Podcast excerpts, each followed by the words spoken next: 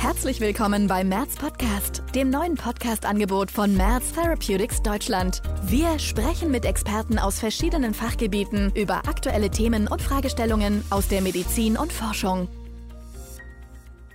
Mein Name ist Judith Lambert-Baumann. Ich leite den Bereich Medical Affairs Germany und freue mich sehr, Sie zu einer weiteren Folge unseres März-Podcasts zu begrüßen. Im Sinne seines Firmenmottos Better Outcomes for More Patients strebt Merz Therapeutics danach, valide Gesundheitsinformationen und einen Mehrwert für Ärzte, Apotheker und Patienten anzubieten. Im heutigen Podcast sprechen wir über spastik-assoziierte Schmerzen nach Schlaganfall.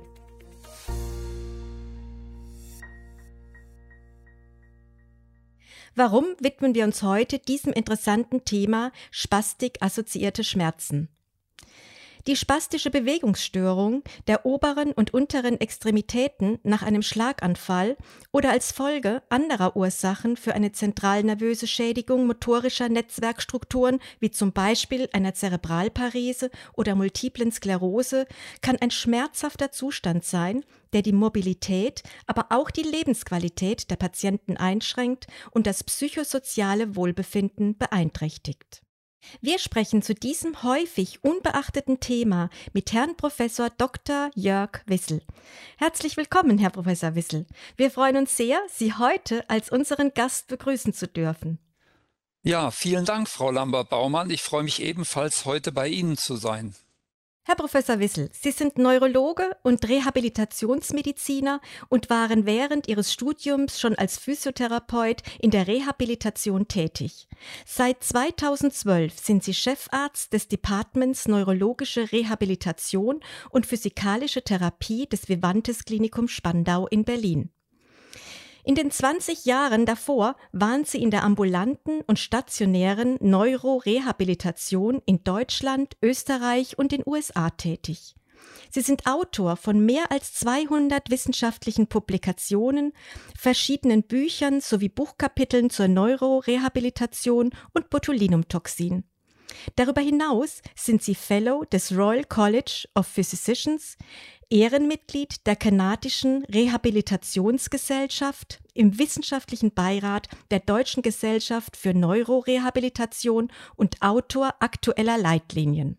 Wir freuen uns auf das Gespräch mit Ihnen. Herr Professor Wissel, wie häufig treten nach Ihrer Einschätzung spastik-assoziierte Schmerzen auf und welche Risikofaktoren gibt es? Ja, vielen Dank äh, für die nette Einführung. Ähm, zur Beantwortung der Frage möchte ich zuerst den Begriff Spastizitäts- oder spastik-assoziierte Schmerzen kurz definieren, wie er im klinischen Alltag heute gebraucht wird. Unter spastik-assoziierte Schmer assoziierten Schmerzen verstehen wir nozizeptive Schmerzen, die spontan oder im Zusammenhang mit Bewegungen einer spastischen Extremität auftreten. Das kann bei einschießenden Spasmen, ungewollten Bewegungen auftretender Schmerz sein. Klinisch getestet handelt es sich aber meist um bei einen bei passiver Dehnung von spastischen Muskeln oder Gelenken provo provozierbaren Schmerz. Da wird heute unter einer spastischen Bewegungsstörung eine Störung der Willküraktivität durch ungewollte Muskelaktivität im betroffenen Körperabschnitt verstehen, können also Schmerzen bei einschießenden spastischen Bewegungen oder auch Schmerzen, die durch passive Bewegungen von Gelenken passieren, als spastik assoziierte Schmerzen eingeordnet werden. Da dies ja bei der klassischen Muskeltonusprüfung der Fall ist, also da nimmt der Arzt die Extremität in die Hand und bewegt sie passiv, kann man, wenn ein solcher Schmerz bei dieser Prüfung auftritt, davon ausgehen, dass das das entscheidende Kriterium ist. Also Spastik-assoziierte Schmerzen sind Schmerzen, die im Zusammenhang mit ungewollter Muskelaktivität bei einem Pyramidenbandschaden auftreten, also nach einem Schlaganfall die größte Gruppe oder bei multipler Sklerose, aber auch bei querschnittgelähmten Menschen. Diese Definition zugrunde gelegt zeigte sich in einer Patientengruppe, die ich im Rahmen einer Studie untersuchen durfte. Das waren 272 Patienten. Nur bei 71 kein Schmerz in diesen Situationen. Das heißt, das ist ein sehr häufiges Phänomen. Das heißt, in so einer großen Patientengruppe zeigten nur 25 Prozent der Patienten bei spastischer Hemiparese, das waren alles Schlaganfallpatienten, keinen Schmerz. Hingegen zeigten 47 Prozent, das heißt die Hälfte der Patienten in dieser Kohorte, einen Schmerz, der auf einer Schmerzskala, der 11-Point-Box-Test oder der visuellen Analogskala, Werte von über vier zeigte. Wenn wir die visuelle Analogskala so verwenden, dass 0 kein Schmerz und 1 bis 3 ein leichter Schmerz ist, dann ist vier bis fünf ein moderater Schmerz und über fünf ein Schmerz, der auf jeden Fall Hilfe braucht, also eine Nachfrage nach einem Schmerzmedikament verursacht. Wenn wir diese Kohorte noch mal etwas genauer betrachten, denn es geht ja bei dieser Skala bis zu Werten von neun und zehn, also extremen Schmerzen, dann hatten extreme Schmerzen von neun bis zehn nur fünf Prozent der Patienten, aber sozusagen Werte von über fünf lagen bei 40 Prozent vor, sodass eine Linderung dieser Beschwerden unbedingt nachgefragt wird von Patienten. Also dieses Problem ist apparent. Wir haben vielleicht in der Vergangenheit ein bisschen zu sehr nur auf diese Tonusstörung äh, geschaut. Was sind denn Risikofaktoren für einen spastik-assoziierten Schmerz? Da hat sich in dieser genannten Studie, aber auch in anderen Studien, prospektiven Studien gezeigt, dass genau diese Spastizität oder spastische Bewegungsstörung, also eine geschwindigkeitsabhängige Tonuserhöhung oder einschießende Spasmen und die Schwere der Lähmung durch den Schlaganfall sowie ein Neglect oder neuropsychologische Störungen besonders dazu beitragen, dass sich solch ein Schmerz bei Spastizität entwickeln kann. Einfach gesagt, je schwerer die Lähmung, je schwerer die spastische Bewegungsstörung, umso höher ist leider das Risiko und auch umso höher ist das Risiko, eine Einbuße der Lebensqualität zu erleiden durch zusätzliche Schmerzen neben Spastizität und sollte aus meiner Sicht natürlich behandelt werden. Mit Blick auf Ihre Expertise, Gibt es unterschiedliche Schmerzsyndrome nach Schlaganfall?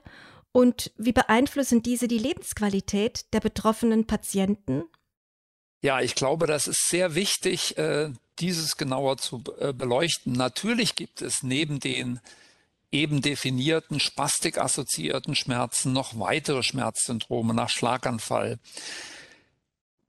Zu denen zählen zum Beispiel auch zentrale neuropathische Schmerzen oder im klinischen Jargon werden die häufig Thalamusschmerzen benannt.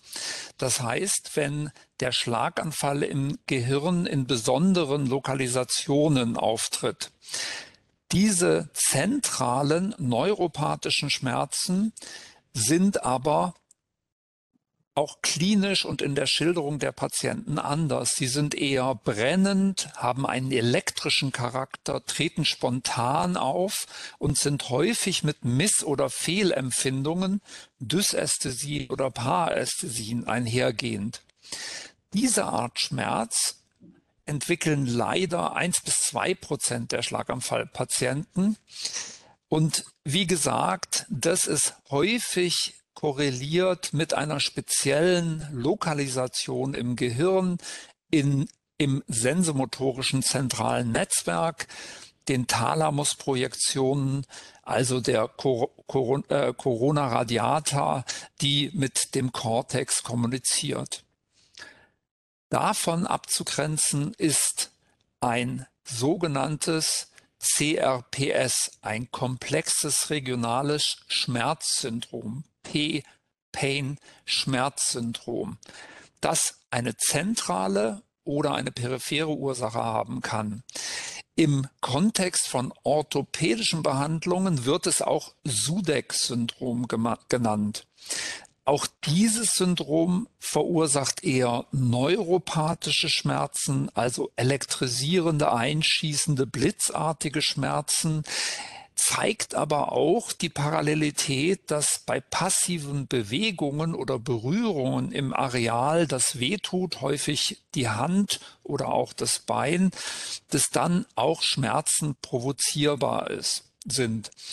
Hier liegt die Ursache mehr in einer relevanten sympathischen Fehlregulation zusätzlich zu den Schmerzen im Ausbreitungsgebiet der CRPS oder der spastischen Parese zeigen sich dann zusätzliche trophische Störungen und vor allen Dingen Schwellungen der Hand und der Finger oder des Fußes, so dass es auch Schulter-Hand-Syndrom, weil die Hand ein wesentlicher Schwerpunkt mit Schwellung bei diesem Syndrom ist.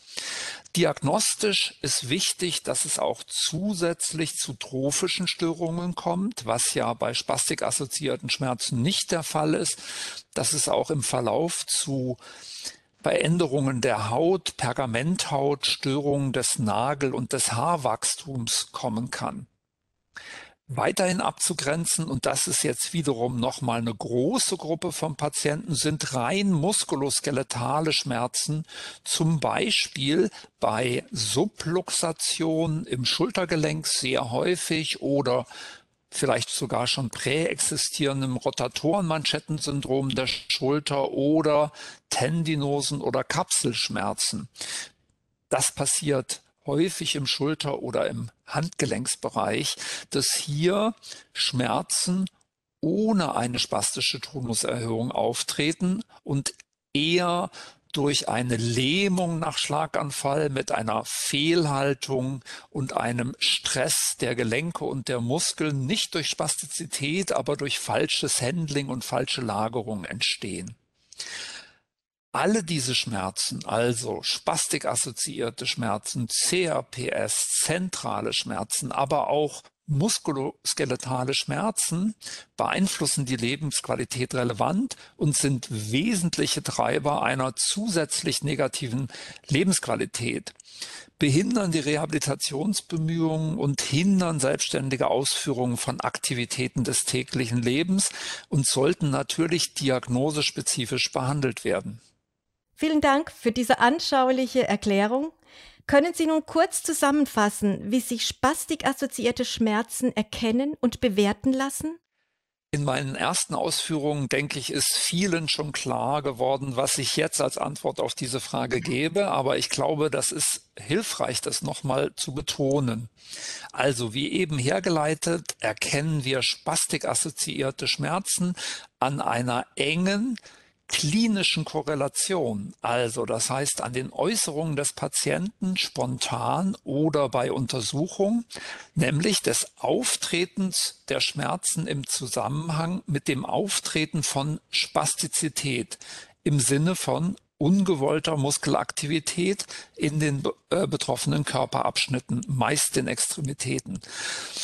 Praktisch ist die zeitliche Korrelation zwischen dem Schmerzereignis, also zum Beispiel einem Stretch an einem Gelenk oder einem spontan auftretenden Spasmus, die, die diagnostische Zuordnung und das diagnostische Kriterium. Also Schmerz und Bewegung im betroffenen Gelenk. Das ist sozusagen unser diagnostisches Kriterium. So zugeordnet und erkannt gelingt eine Bewertung oder auch Quantifizierung mit den bekannten Instrumenten, wie sie schon auch benannt worden sind, also der 11-Point-Box-Test oder der visuellen Analogskala. Das sind beide Skalen, die von 0 bis 10 gehen, wobei 0 kein Schmerz und 10 der maximalste, schlimmst vorstellbare Schmerz ist und ein Wert von fünf, wie vorher schon ausgeführt, Schmerzen repräsentiert, die einer Behandlung bedürfen, weil sie quälen, weil sie die Lebensqualität einschränken. Aber ich möchte an dieser Stelle schon darauf hinweisen, natürlich gibt es andere Instrumente und die haben sich auch bewährt und sind vor allen Dingen im Kontext der spastischen Bewegungsstörungen nach Schlaganfall etabliert und bereits hilfreich gewesen, nämlich die sogenannte Dis Disability Assessment Scale. Die Schmerzbewertung aus der Disability Assessment Scale, DAS abgekürzt, ist eine vierstufige Skala, die uns von 0 bis 3 erlaubt, einen Schmerz, 0 kein Schmerz, einen milden Schmerz, einen moderaten Schmerz und 3 einen schweren Schmerz zu erfassen. Das wären sozusagen die diagnostischen Kriterien und immer wichtig, weil wir möchten natürlich den Schmerz beeinflussen, auch die Quantifizierung und hier die etablierten Skalen eben vorgestellt. Und wie erklärt man sich die Zusammenhänge zwischen spastischer Bewegungsstörung und assoziierten Schmerzen? Ja, danke für die Frage. Das ist leider immer noch mehr eine, sagen wir mal, Theorie, eine Hypothese, aber ich darf Ihnen jetzt auch sogar schon einige Hinweise geben von Tierexperimenten, die uns gezeigt haben, dass wir da auf dem richtigen Weg sind. Also ein als wesentlich eingeschätzter Zusammenhang stellt die verstärkte unphysiologisch besonders die langanhaltende spastische Muskelkontraktion dar. Das heißt also, durch diesen spastischen Tonus, aber auch durch diese ungewollten Muskelaktivitäten im Muskel, die nicht koordiniert ablaufen, wird ein vermehrter, man sagt neudeutsch, Load auf dem Muskel äh, gegeben. Und das bedeutet, wenn man es misst, eine vermehrte Druckzugbelastung im betroffenen Muskeln und in den Sehnen. Und in diesen Organen, Muskel, Sehnen, Bindegewebe, da liegen die Schmerzrezeptoren und die werden provoziert durch diesen vermehrten Load, also durch diese vermehrte Muskelaktivität.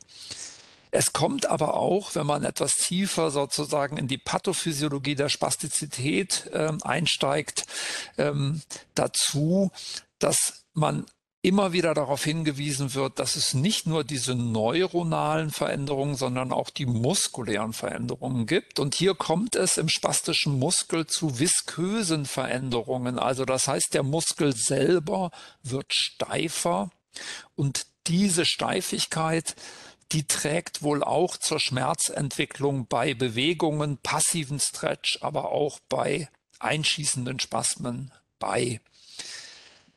Es gibt noch andere Theorien, die meinen auch, und das trifft aber wohl eher für diese zentralen Thalamusschmerzen zu, äh, dass die enge anatomische Lokalisation auf Rückenmarks- und Gehirnebene der motorischen oder sensomotorischen Areale überlappend mit den schmerzleitenden Systemen eine Rolle in der Entwicklung äh, führen kann. Aber wie hier in der Erklärung schon klar wird, es geht wohl mehr auch um diesen Load auf den Schmerzrezeptoren, der entlastet wird. Und da darf ich Ihnen, wenn ich noch eine passende Frage kriege, später ja nochmal vielleicht etwas ausführlicher sagen, äh, wie, wie man sich das auch im Tiermodell vorstellt. Aber vielleicht an dieser Stelle erstmal. Ähm, vielleicht kann ich an anderer Stelle noch weiter dienlich sein. Vielen Dank. Sie geben uns interessante Einblicke. Welche therapeutischen Interventionen sind aus Ihrer Sicht empfehlenswert?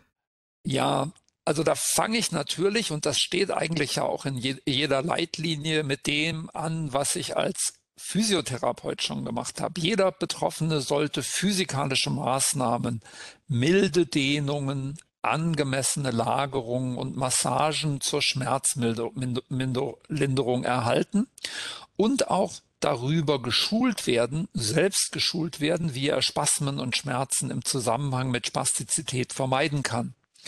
Hier gibt es wie in der Leitlinie zur Behandlung der spastischen Bewegungsstörung auch ausführlich dargelegt.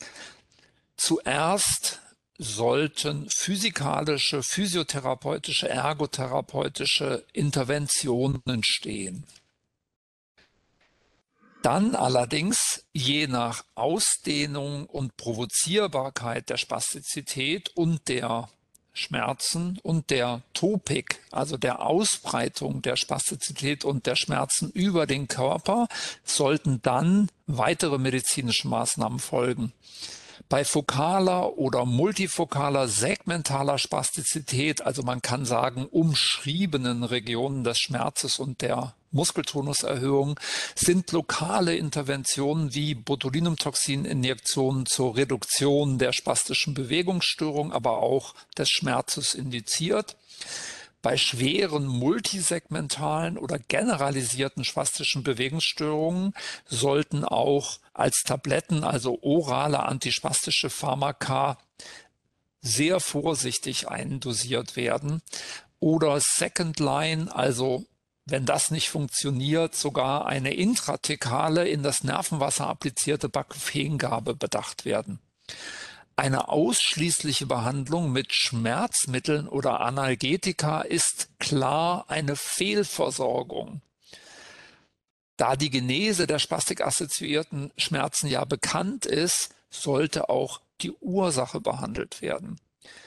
Eine kausale Behandlung ist also indiziert, sodass zum Beispiel nach Identifikation der für eine fokale spastische Bewegungsstörung verantwortlichen Muskeln und der assoziierten Schmerzen mit einer adäquaten Dosis von Botulinumtoxin am besten äh, Botulinumtoxin am besten kontrolliert mit einer Ultraschallkontrolle injiziert werden. Also das heißt, die spastischen Muskeln sollen behandelt werden. Dies führt mit einer Latenz von wenigen Stunden bis Tagen zu einer einsetzenden Tonusregulation und zwar ohne systemische Nebeneffekte wie bei oralen Pharmaka, also wie bei Baclofen oder Tizanidin, wie bei den lokalen Anwendungen üblich, ist es dann so, dass die Abnahme der Muskelspannung, also die Abnahme des Loadings der Muskeln und Sehnen und der Schmerzrezeptoren dann noch weiter zunimmt und über mehrere Wochen konstant wirken kann. Herr Professor Wissel, Sie sind Erstautor einer kürzlich in Toxins publizierten gepoolten Analyse, die Daten zur Schmerzbeeinflussung durch Incobotulinumtoxin A bei spastischer Bewegungsstörung der oberen Extremitäten aus sechs Studien umfasst. Welches sind aus Ihrer Sicht die wichtigsten Erkenntnisse aus dieser Auswertung? Ja, danke. Äh, also meine Kolleginnen und ich äh, sind auf der Grundlage dieser bisher größten publizierten Datenanalyse zum Thema mit über 550 äh, Patienten, die zur Publikation führte, in der Lage, basierend auf placebo-kontrollierten Untersuchungen darzulegen, dass Incobotulinumtoxin, also Xeomin, eingesetzt in der fokalen Behandlung der spastischen Bewegungsstörung im höchsten wissenschaftlichen Niveau abgesichert, zu einer signifikanten Schmerzabnahme von spastikassoziierten Schmerzen führen kann. Bei Patienten, die solche Schmerzen im chronischen Stadium nach Schlaganfall oder Schädelhirntrauma entwickelt hatten. Das heißt also, wir haben in diese Untersuchung nur Patienten aufgenommen und das ist ja leider eine große Zahl, die Schmerzen hatten. Und es konnte halt überzeugend gezeigt werden bei diesen 550 Patienten, dass bei der Hälfte der Patienten nicht nur eine Schmerzreduktion, sondern eine Schmerzfreiheit durch mehrere Injektionen erreicht wurde.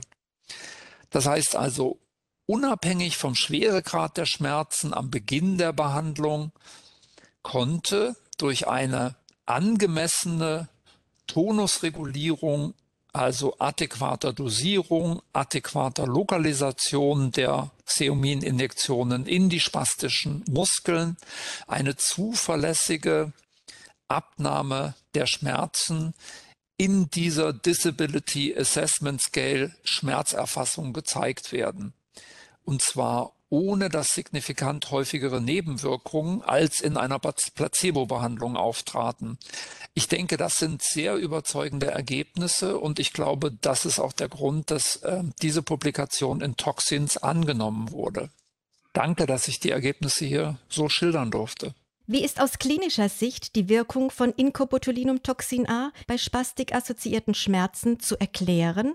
Ja, danke. Das ist die Frage, wo ich sagen darf, Incobotulinumtoxin reduziert zuverlässig und reproduziert reproduzierbar in mehreren Injektionen, natürlich über die Acetylcholinblockade an der motorischen Endplatte die Muskelspannung im spastischen Muskel und so die Druckzugbelastung und damit die spastik-assoziierten Schmerzen.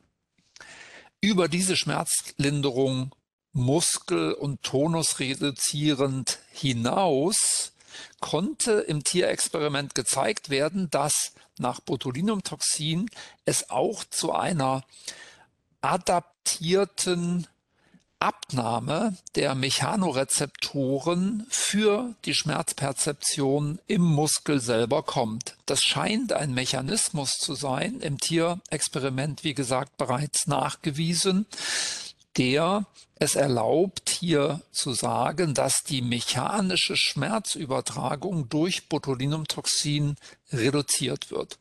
Ein weiterer Mechanismus der Wirkung scheint auch die Abnahme der Ausschüttung von exzitatorischen, also inflammatorisch entzündlichen Neurotransmittern im schmerzerfassenden und leitenden System über eine Reduktion der Ausschüttung von anderen Substanzen durch Botulinumtoxin zu sein, nämlich eine reduzierte Ausschüttung der Substanz P, aber auch eine Beeinflussung der CRGP. Ausschüttung oder des Gehalts von CRGP in dem benannten Be äh, Geweben. Man konnte nämlich auch zeigen, dass nach Botulinumtoxin-Injektionen in Muskeln die Durchblutung im Muskel zunimmt. Also nicht nur durch die Reduktion des Druckes im Muskel, sondern auch direkt die vaskuläre Zuführung und Abführung des Blutes besser funktioniert, sodass wir sogar spekulieren dürfen. Wie gesagt, die endgültigen Mechanismen sind nicht beschrieben, aber ich glaube, wir haben gute Argumente zu sagen, dass in der Hälfte der Fälle durch Xeomin, durch diese Mechanismen Schmerz sogar beseitigt werden kann, wenn wir dem Wirkmechanismus mehrere Male Gelegenheit geben, im spastischen Muskel zu wirken. Und noch eine abschließende Frage. Welche Empfehlungen möchten Sie Ihren Kollegen geben? Ja, ich denke, das ist wie immer die wichtigste Frage, aber ich glaube, ich bleibe hier konsistent. Meine Empfehlung wäre, genau hinzuhören. Also hören Sie Ihrem Patienten zu.